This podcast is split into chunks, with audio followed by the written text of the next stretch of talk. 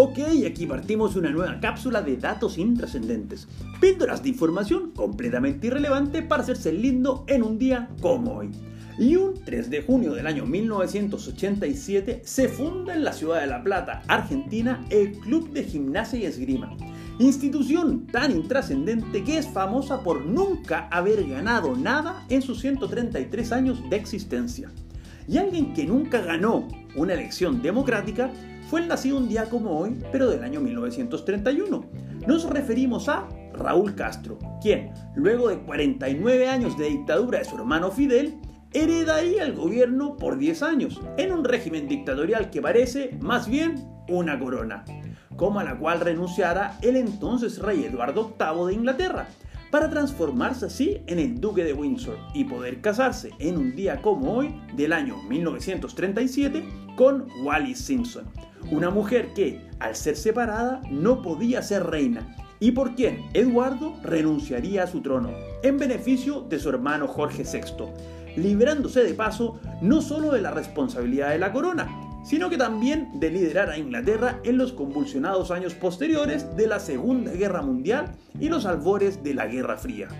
periodo en el cual ocurre la carrera espacial entre Estados Unidos y la Unión Soviética, y que, un 3 de junio de 1965, tendría un gran hito cuando el bueno de Ed White se convierte en el primer astronauta norteamericano en realizar una caminata espacial al salir de su cápsula Gemini 4 y darse una vuelta por las estrellas.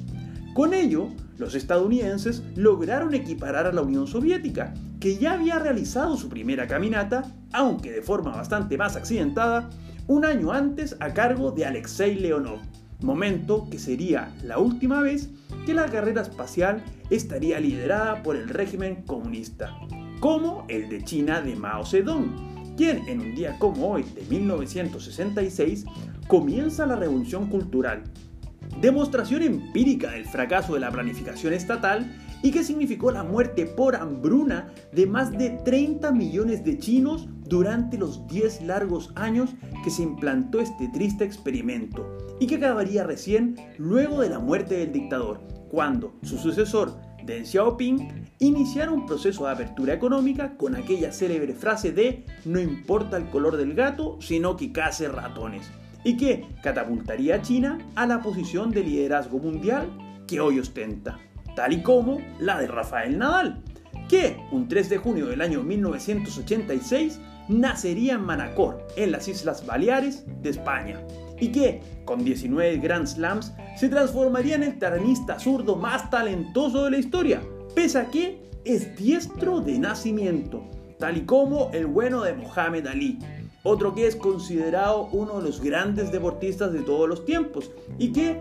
moriría quejado del mal de Parkinson un día como hoy, pero del año 2016, dejando sí un registro imborrable con una medalla de oro olímpica y el título de mundo de todas las categorías en cuatro oportunidades. Soy Pancho Troncoso y les cuento que nos pueden seguir en Instagram en arroba conversaciones. Además, no olviden de suscribirse a este podcast si quieren más datos completamente inútiles para cada día. Será hasta mañana con más datos intrascendentes.